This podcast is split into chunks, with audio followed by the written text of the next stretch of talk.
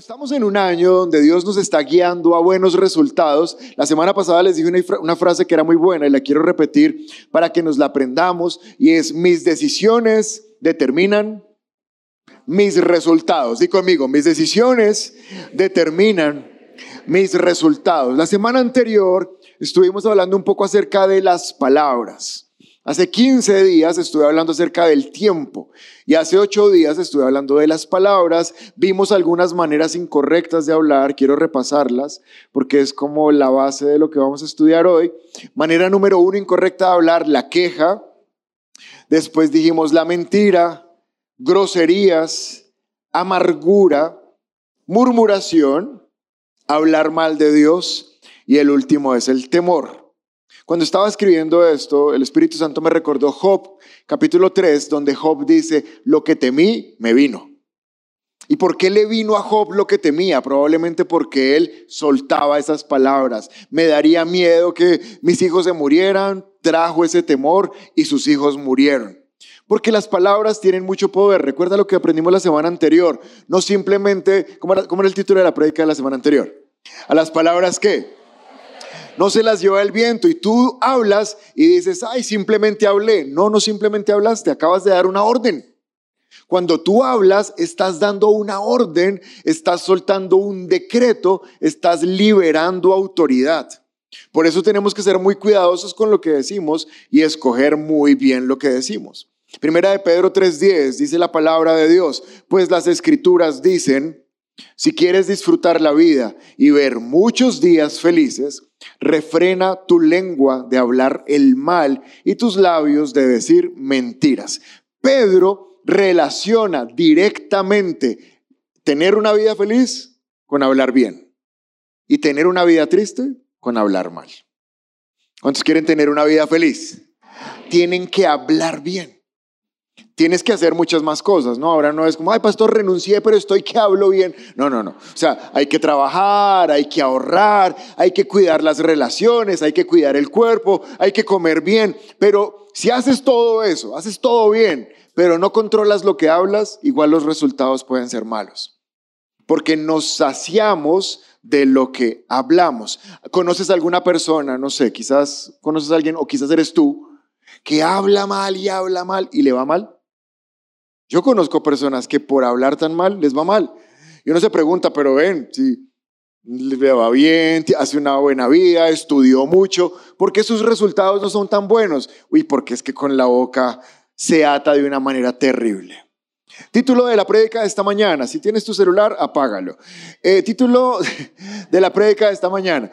¿Cómo dejar de maldecir y empezar a hablar bien? Es que Ustedes no se imaginan, acá es parece que si el celular estuviera sonando aquí a mi lado y salgo completamente de la, del orden que llevo en mi mente. ¿Cómo dejar de maldecir y empezar a hablar bien?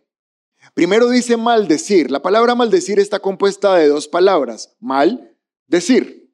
¿Qué significa maldecir? Hablar mal. Uno podría pensar equivocadamente, uy, pero es que yo nunca digo maldita sea. No necesariamente eso significa maldecir. Maldecir significa hablar mal. Cada vez que soltamos palabras incorrectas, estamos hablando mal. Y podemos dejar de maldecir para empezar a hablar bien. Si maldecir es hablar mal, hablar bien, ¿qué sería?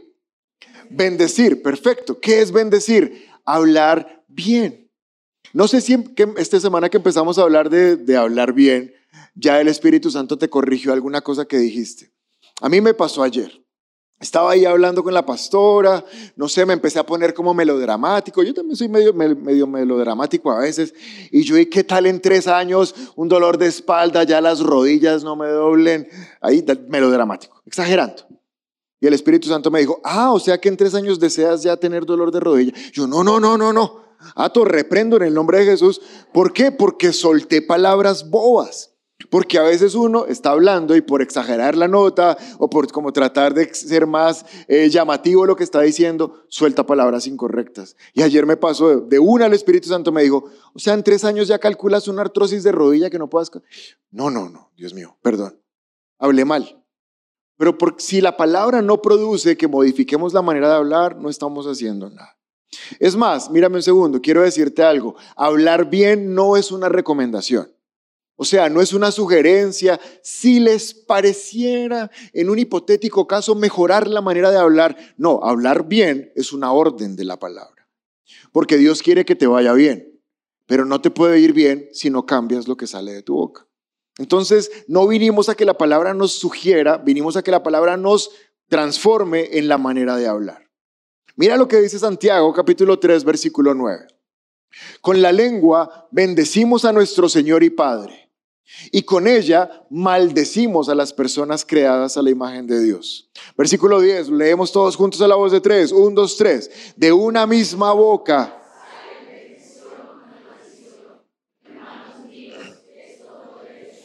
¿A quién le está escribiendo Santiago? A la iglesia, porque les dice, hermanos míos, mira a tu vecino y dile, hermano mío. Si es hermana, pues dile, hermana mía. Mm, si es esposa, dile, amada mía. ¿A quién le está predicando Santiago? A creyentes. ¿Sabes qué me parece curioso? Que Santiago está diciendo que los creyentes un rato bendicen y un rato maldicen. Si esto no fuera para creyentes, uno diría, pues es que es normal, porque la gente que no conoce de Dios, pues habla muy feo. Pero Santiago está diciendo que los que hablan feo son los creyentes. Y les está diciendo, ustedes en un rato se les alborota la espiritualidad y hoy Dios hermoso, amado, precioso, y al rato están tratando mal la gente y la están maldiciendo. ¿Y sabes cómo termina el versículo? Esto no debe ser así. Es una orden. Iglesia, esto no debe ser así. Santiago no dice, les sugeriría cambiar. No, Santiago dice, esto no debe ser así. Si lo, si lo hacen de esa manera, sus resultados no serán buenos. Por eso esta mañana vamos a estudiar, puedes poner nuevamente el título, ¿Cómo dejar de maldecir y empezar a hablar bien?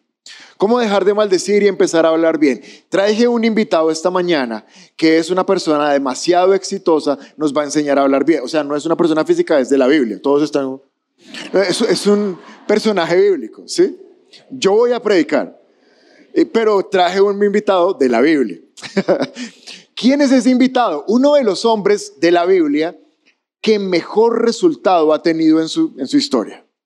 Es tan exitoso que tuvo éxito en su, en su tiempo, está teniendo éxito en este momento en el cielo, y cuando Jesús regrese para reinar la tierra por mil años, ese hombre seguirá siendo demasiado importante. Se llama el rey David. El rey David es una de las personas que mejor hablaba. Salmos capítulo 141, versículo 3. David es famoso por versículos como estos, miren. Salmo 141, 3. Señor, pon un vigilante en mi boca, pon un sello a mis labios. Le daba tanta trascendencia a David a hablar bien que oraba por su boca. No, no es muy frecuente, o sea, no me, no me veo yo a mí mismo todos los días, Señor, bendigo mi boca, me, me callo, me... Yo no me veo orando por eso, yo bendigo los alimentos, bendigo la salud, pero David era tan específico en su oración y sabía que hablar mal era tan grave que él mismo le decía a Dios, te doy derecho y te pido que pongas un vigilante acá en mi boca.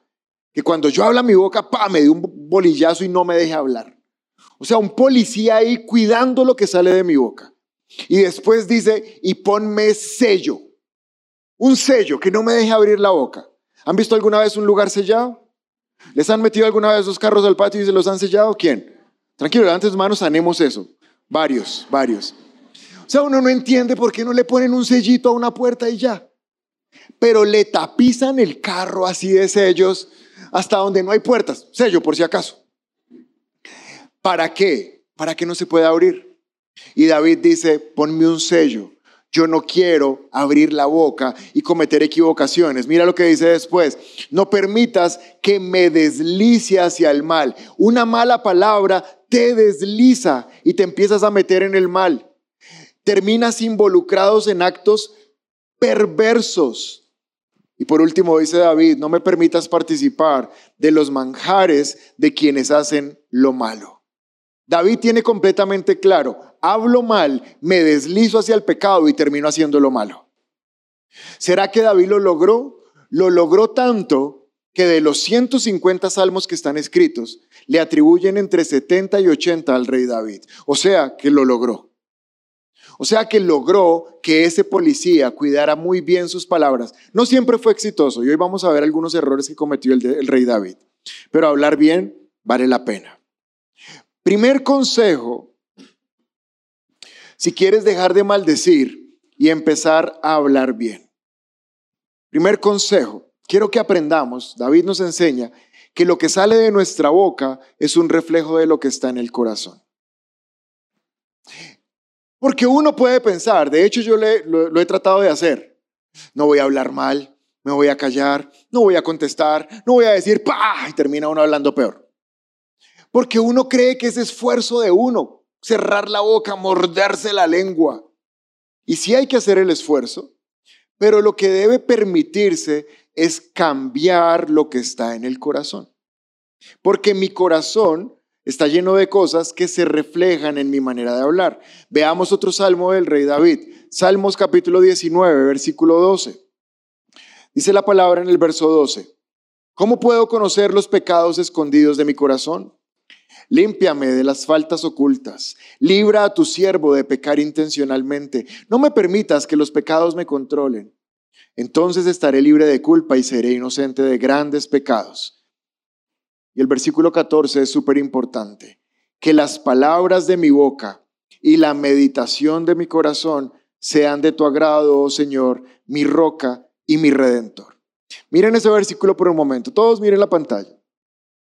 Dice que las palabras de mi boca y la meditación de mi corazón. Alguien diga las palabras de mi boca, la meditación de mi corazón. Vamos, alguien diga las palabras de mi boca, la meditación de mi corazón. Ya no digas más. Mira, las palabras de tu boca son el resultado de lo que tienes en el corazón. Entonces David nos está enseñando secreto número uno, para dejar de maldecir hay que cambiar no solamente lo que está saliendo por acá, sino lo que se está guardando acá. Jesús más adelante lo corroboró en Lucas 6:45. Lucas 6:45.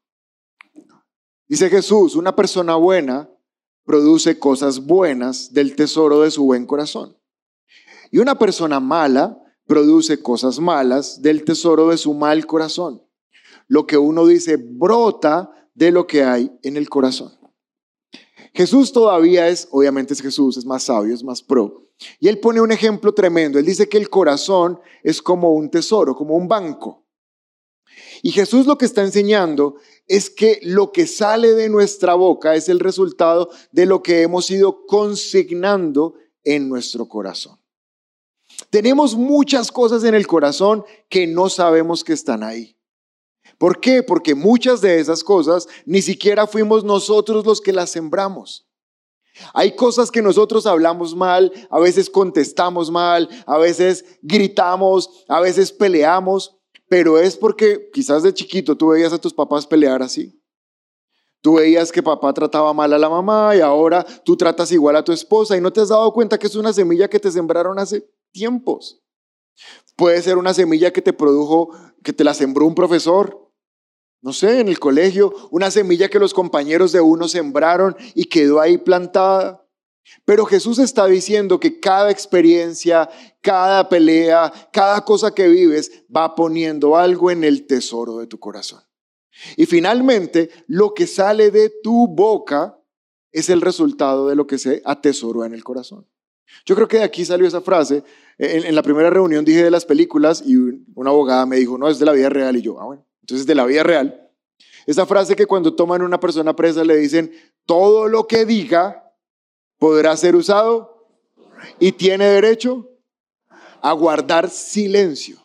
Nosotros tenemos derecho a guardar silencio, porque todo lo que digamos puede ser usado en nuestra contra. Me parece tremendo. Uno podría decir, tiene derecho a hablar. No, tiene derecho a callarse, porque si habla, de pronto la empeora. Jesús dice, analicen lo que está guardado en el tesoro de su corazón, pero después da otra expresión mejor, porque lo que uno dice brota de lo que hay en el corazón. ¿Y, quién aquí se ha brotado alguna vez? Uno no escoge dónde le sale el brote, o sea, uno no escoge un, un barro aquí. No, pues si uno escogiera dónde le sale un grano, escogería un sitio que no se viera. ¿O no? Y preciso, entrevista laboral, venga mañana y uno aquí como un unicornio. Así. Le preguntan, ¿por qué trajo botón de pánico? ¿No?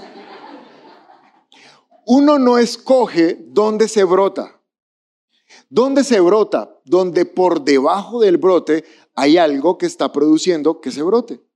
Pero el brote es, no se puede controlar. De la misma manera, esto tiene que ver con el brote de una planta. ¿Dónde brota una planta? Pues donde hay una semilla. Cuando empieza el brote, lo que está mostrando es que debajo de eso está ocurriendo algo. Y Jesús está diciendo, las palabras que salen de su boca brotan. Por eso a veces no las pueden controlar. Por eso a veces no se pueden callar. Por eso a veces se les salen cosas horribles. Y Jesús lo que dice es, simplemente es porque es un brote. ¿Y qué está brotando? Pues lo que está por dentro, que es el corazón. Proverbios 4, 23. Es un versículo que he leído muchas veces, sé que muchos lo conocen.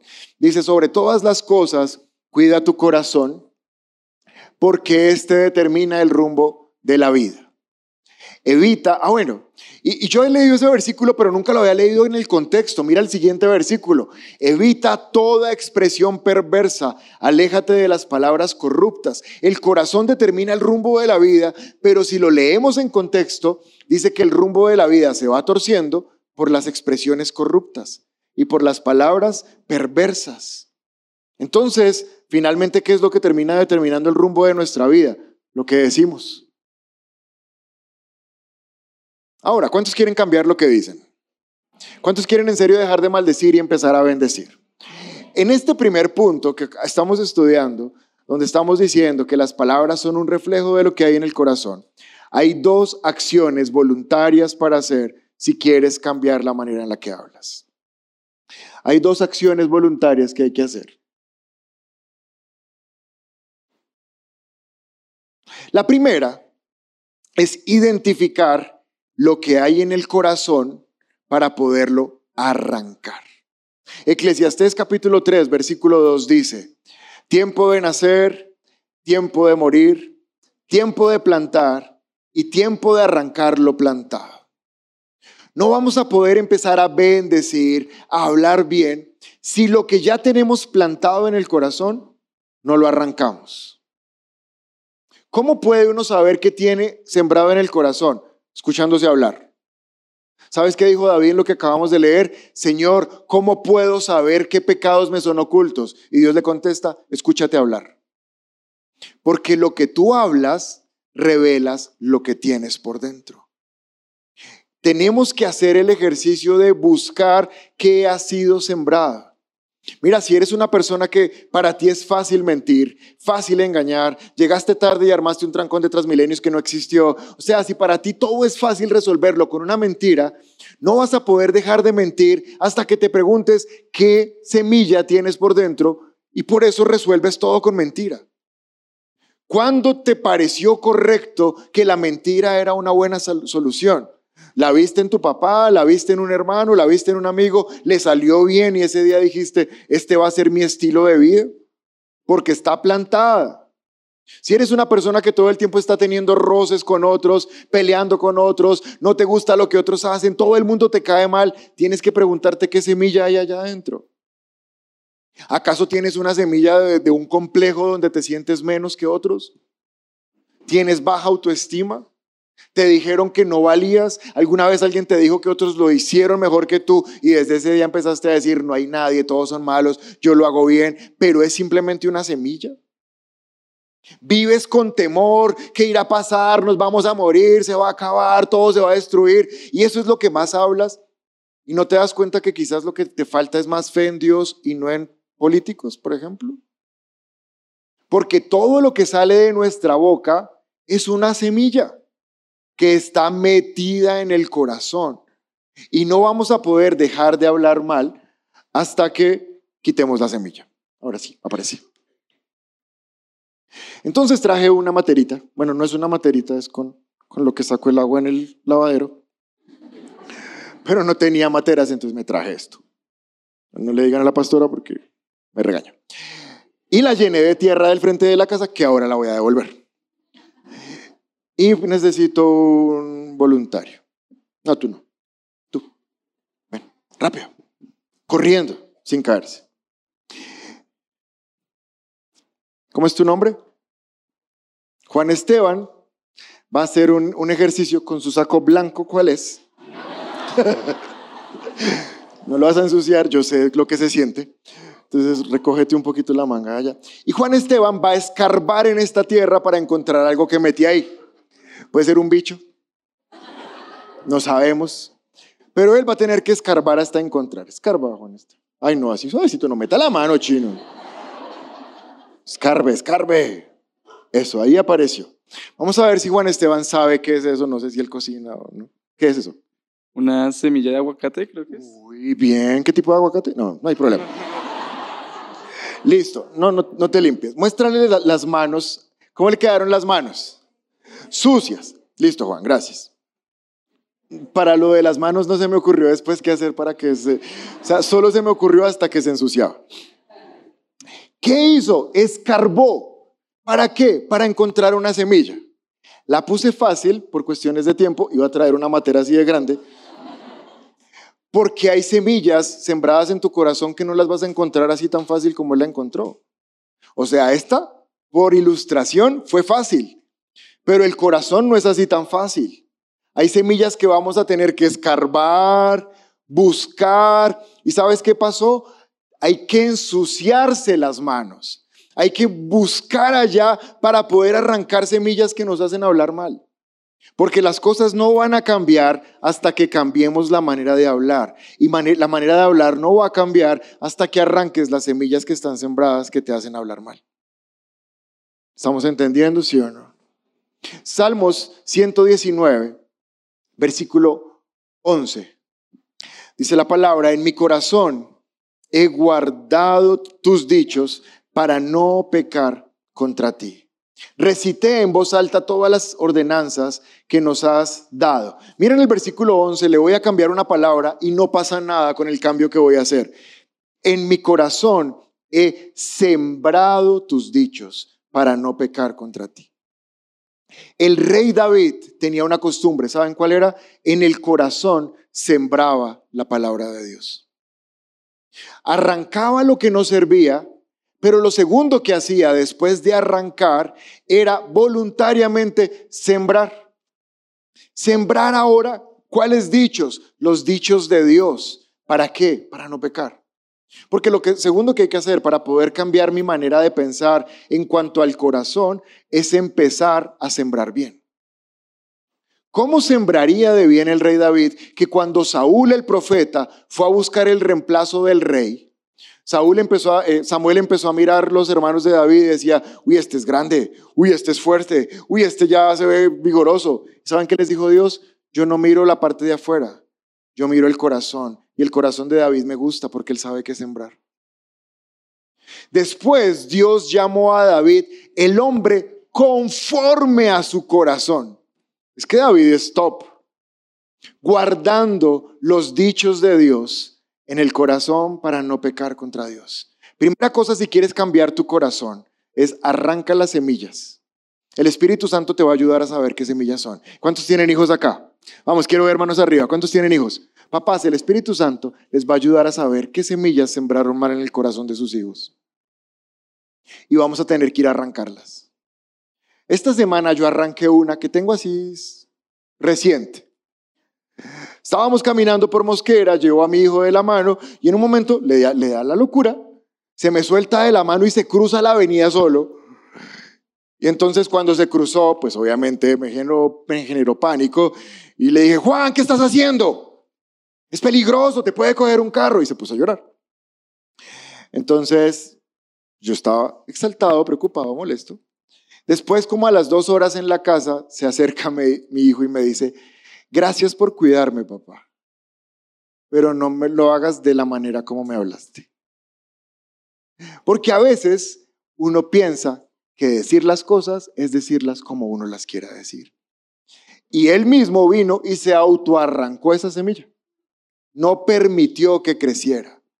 Pero si tú eres un papá sensible a la voz de Dios, el Espíritu Santo te va a decir, este día que le dijiste esto a tu hijo o a tu hija, le sembraste una mala semilla. ¿Y sabes por qué la tiene mala? Porque la estás escuchando hablar de la manera incorrecta. Y no te gusta cómo habla, pero esa semilla se la sembraste tú. Entonces, oro al Espíritu Santo que no nos ayude solamente a arrancar nuestras semillas propias, sino que si tienes hijos entre, no sé, los 5, los 15, aún hasta los 20, no sé qué edad tenga tu hijo, pero si Dios te dice que le sembraste mal, ve y arranca. Amén. Porque él cuando hable mal va a tener malos resultados. Me gusta como lo dice Jesús. Ahora sí. Traje el marranito de mi casa. O sea, este. Sí. Bueno, en mi casa no hay marrano porque somos cristianos, entonces tenemos ovejas. Obviamente esta oveja no es mía. Yo no tendría una oveja así tan tierna. Es de mi esposa, ella no sabe que está acá. Y porque cuando estaba preparando esto, Dios dijo, es como cuando tú ahorras. O sea, uno es muy cuidadoso en, en ahorrar plata, y Dios dice, deberías ser más cuidadoso en lo que ahorras en tu corazón con las palabras que guardas ahí. Entonces traje el marranito, si quieres, hazle la, extracción de lo que tiene por dentro. Y vamos a ver algo. Sácale. Tengo el...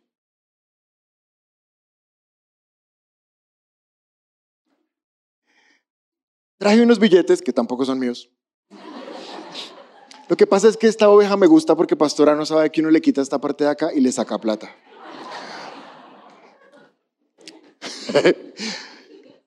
Traje el billete, creo que este es el billete más, más bajo de nuestra denominación. Todavía quedan unos de mil, pero el otro día le di a mi hijo un billete de mil y me dijo, papá, ¿qué es eso? O sea que estos ya son los más frecuentes.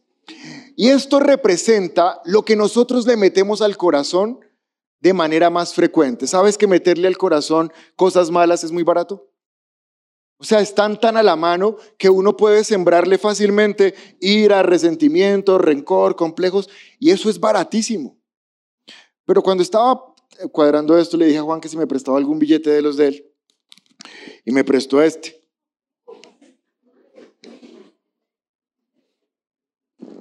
Su abuela se lo dio de cumpleaños y ahí lo tenía, entonces me lo prestó, pero me hizo prometer devolverlo. Y esto, este billete, representa las cosas buenas que uno le mete al corazón. Y sabes, meterle cosas buenas al corazón cuesta mucho. No es fácil. O sea, encontrar algo bueno para meterle no es fácil, es tan difícil como conseguir estos verdecitos que son tan lindos. Señor, oro para que este billete se me multiplique. Por mucho, y a ustedes también. Estos verdes me gustan mucho. Pero también conseguiste algo bueno, una buena experiencia, una buena cosa, y ahí la metes en el corazón. Pero no sé por qué, es que lo fácil es muy fácil de conseguirlo, lo, lo fácil y lo feo es muy barato. Entonces uno al corazón parece que le mete, es siempre lo más barato. Ahora hay un problema, que en tu corazón hay un revuelto de cosas. Están las buenas, que son poquitas, y están las malas que uno las ahorra por un montón. ¿Saben qué dijo Jesús? Atesoren bien en el tesoro de su corazón. Esto no está planeado, no sé qué va a pasar, pero ya lo revolví. Sebastián ahora va a sacar una cosa de su corazón. Vamos a ver qué le sale. Y miren qué le salió. Algo que no es tan chévere. ¿Por qué le salió este? Porque sencillamente la probabilidad de que le saliera algo malo era mucho más alta porque tenía más cosas malas en su corazón. Amén. Entonces es mejor meterle cosas buenas al corazón. Ahora, vamos a darle esto a Sebastián. No se puede perder ese billete de 100. Todos mírenlo bien. Yo sé quiénes son sus papás, yo sé dónde vive.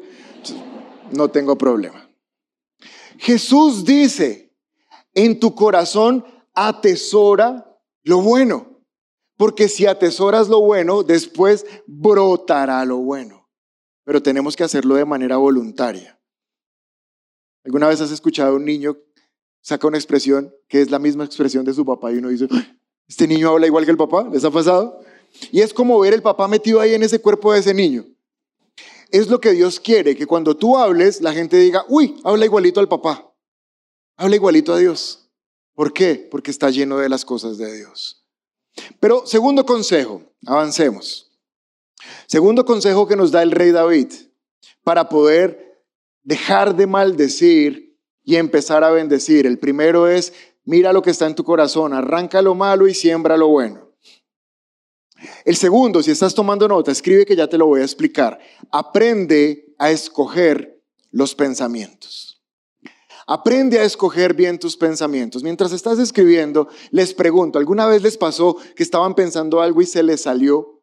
Y otra persona les dijo, ¿qué? Y usted no, nada. Y entonces uno responde, es que estoy pensando. Ah, les ha pasado también. Está uno pensando en voz alta. ¿Por qué se le salió lo que estaba pensando? Porque lo está pensando tanto que se le salió. Peor aún, ahora un ejemplo más trágico. Está uno con la novia y en vez de decirle el, nombre de ella, le dice el nombre de otra. ¿Alguien le pasó? Y ella, ¿cómo? ¿Y por qué le dijo el nombre de otra? Porque probablemente está pensando más en la otra.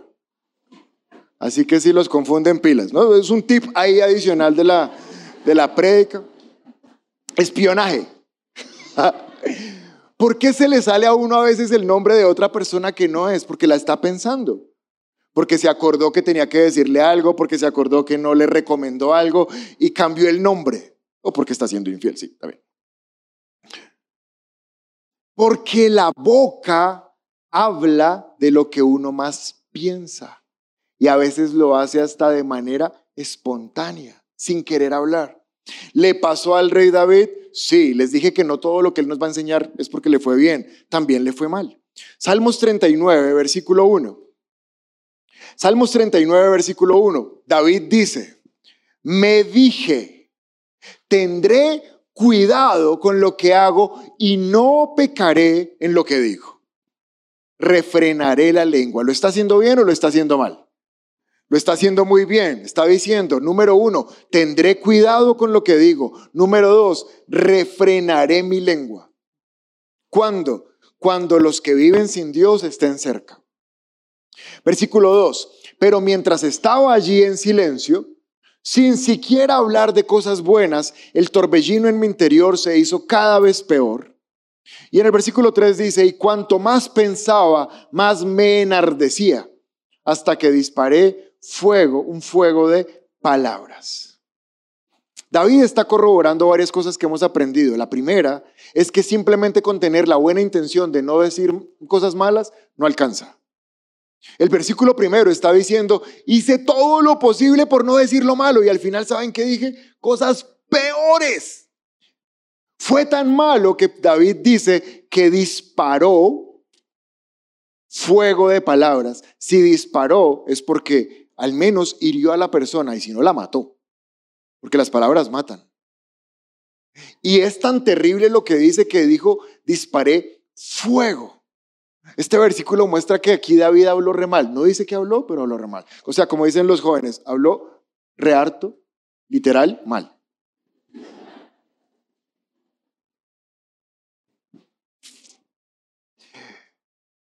Versículo 2. Vamos a ver por qué los pensamientos nos llevan a hablar mal. Perdón, versículo 1 dice, tendré cuidado con lo que digo, refrenaré, refrenaré la lengua cuando los que viven sin Dios anden cerca. ¿A quién no les quería hablar mal David? A los que viven sin Dios. ¿Por qué quizás les iba a hablar mal? Porque los que vivían sin Dios en la época de David lo querían matar, lo querían apedrear, lo querían perseguir, lo blasfemaban, decían que él era lo peor. Y entonces David dice, cuando se me acerque esa gente, voy a tratar de no hablar mal, pero habló mal. ¿Y por qué habló mal? Aquí hay un error. Y es porque justificó que esas personas merecían que él hablara mal de ellas. Sabes que a veces nosotros decimos, o sea, yo sí estoy hablando mal de esta persona, pero es que se lo merece. Y porque es terrible. No sabe lo que hizo, no sabe lo que dijo. Y David está mostrándonos esta mañana que por más de que alguien tenga un mal comportamiento, eso no justifica que tú hables mal de esa persona. Porque el que está hablando mal eres tú, no él. El que está prestando la boca para decir cosas malas es tu boca, no la de esa persona. Entonces aquí hubo un gran error, pero hay un segundo error. Versículo 2, mientras estaba allí en silencio, sin siquiera hablar de cosas buenas. Error número 2. David pensó que estar en silencio era suficiente. Y a veces uno dice, bueno, entonces no digo nada. Y no necesariamente quedarse callado es lo correcto. A veces quedarse callado es lo incorrecto. Más adelante, creo que en ocho días, vamos a hablar de la importancia del valor del silencio, pero el silencio bien intencionado. No, no como a veces uno atiende eh, eh, consejerías de parejas y, pastores, que no me habla hace un mes. ¿Y por qué no le hablas para no embarrarla? No, pues ya la está embarrando. O sea, sí, diez minutos, una hora, pero un mes. Es el silencio, hay que saberlo manejar. Pero aquí David dice, mientras estaba en silencio sin decir cosas buenas. ¿Qué error cometió David acá? Privar a su boca de decir cosas buenas. Porque cuando tú dices cosas buenas, la probabilidad de que hables mal es muy baja. Y siempre, alguien diga fuerte, siempre. Vamos a decir un poco más fuerte, siempre. siempre. Siempre hay algo bueno que decir, siempre. A pesar de que eran sus enemigos, David pudo haber dicho cosas buenas de ellos. Si hubieran sido tus enemigos, ¿qué hubieran dicho? Yo creo que yo hubiera dicho, sí, los odio, los detesto y todo, pero si conocieran a Dios, de pronto también cambiarían como yo cambié. Porque yo un día sin Dios era igual de terco y de necio que ellos. Y si Dios los creó y están vivos, Él tiene la oportunidad de aparecer a sus vidas y transformarlos. Cualquier cosa, así no haya nada bueno que decir, en fe uno lo puede decir. Pero un buen hábito de alguien que quiere cambiar su manera de pensar para poder cambiar su manera de hablar es buscar siempre algo bueno que decir. Algo bueno que decir. Eso se llama un hábito. No me gusta, no encuentro nada bueno que decir, no, no me parece, pero lo voy a hacer. ¿Para qué? Para que mis pensamientos cambien. Porque si mi pensamiento me dice que siempre hay algo malo que decir, nunca va a cambiar. Pero si mi pensamiento se pone a la inversa y ahora dice, busca siempre algo bueno que decir, siempre vas a tener algo bueno que decir. Y la probabilidad de que hables mal es muy poca. Pero versículo 3, no, 2 y 3. El torbellino, déjame el 2 y ya pasas al 3. El torbellino en mi interior se hizo cada vez peor, peor. Ahora sí el 3. Cuanto más pensaba, más me enardecía. Les voy a mostrar la razón por la cual hablar mal se relaciona con pensar mal. David está diciendo, yo no quiero hablar mal de ellos, eso, eso fue bueno, no tengo nada bueno que decir, bueno, si no tiene nada bueno que decir, pues no diga nada, pero empezó a decir que sus pensamientos eran como un torbellino. Y busqué la definición de torbellino, a ver si la puse acá.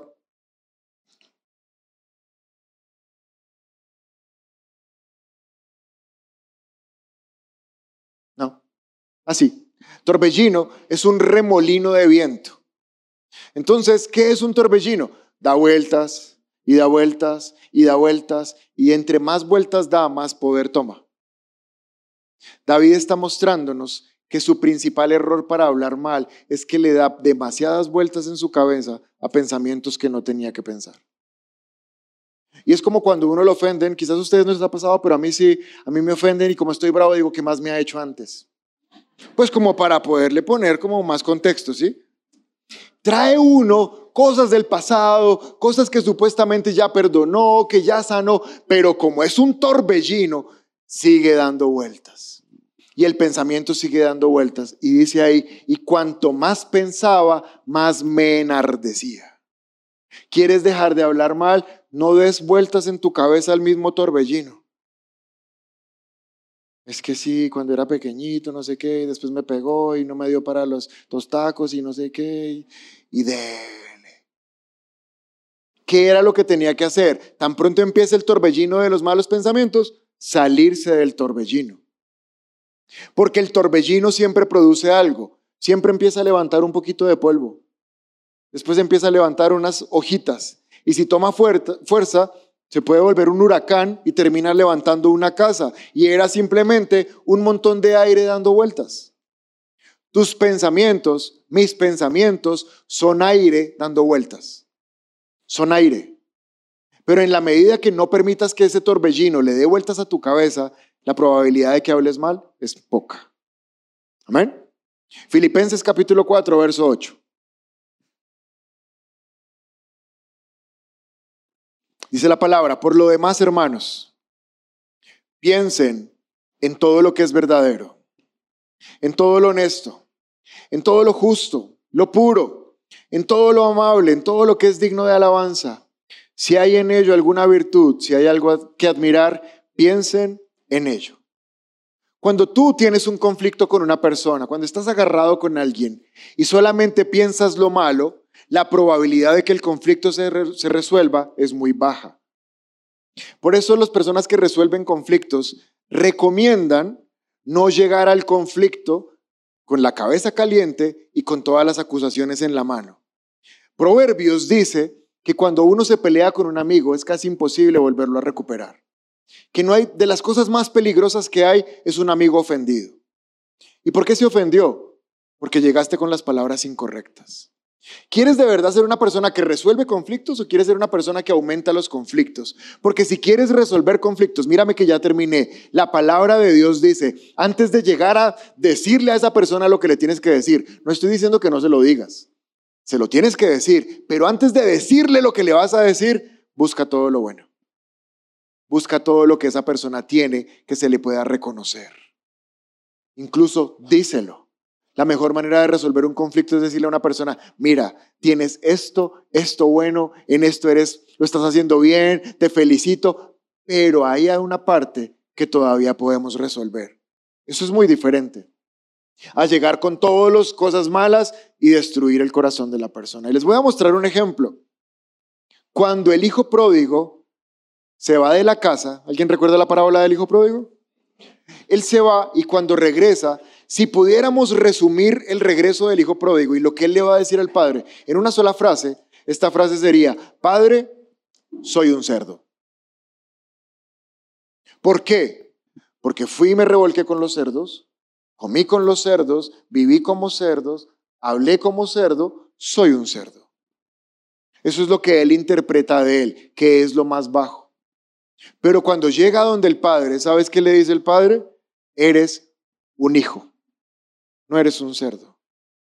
Porque Dios siempre nos corrige viendo en nosotros todo lo bueno, todo lo honorable, todo lo que tenemos de buen nombre, todo lo que Él nos pueda exaltar, siempre nos va a exaltar.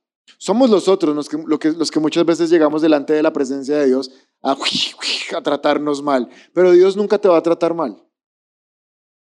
Está la mujer adúltera y le dice a Jesús, Jesús le dice, ¿quién te condena? Y ella, nadie, yo tampoco. No tengo nada que condenarte. Pero sabes, la palabra nos está enseñando que la misma gracia que recibimos de Dios debemos darla a las personas. Si hay cosas que confrontar, si hay cosas que corregir, pero primero siempre se exalta todo lo bueno.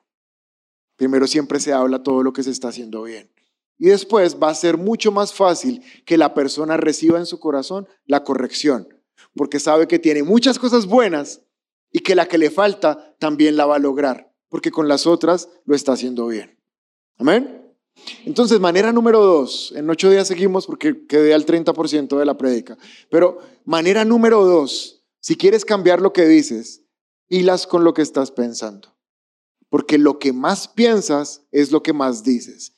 Y hay situaciones, siento decir esto de parte de Dios, quizás alguien lo necesita. Hay situaciones que estás viviendo que sí son graves, pero les estás dando más importancia de la que tienen. Te estás haciendo un torbellino en la cabeza. Y es peligroso porque después de todo torbellino, pon el versículo de, el anterior, Después de todo torbellino siempre viene una disparada de, fuego.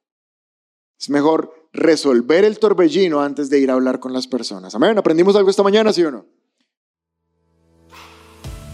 Este es un podcast original de Un lugar cerca de ti. Puedes escuchar un nuevo capítulo todos los martes en Spotify, Apple y Google Podcasts. Para conocer más de nuestra iglesia, puedes ingresar a www.unlugarcercadeti.com o también seguirnos en todas nuestras redes sociales como arroba un lugar cerca de ti.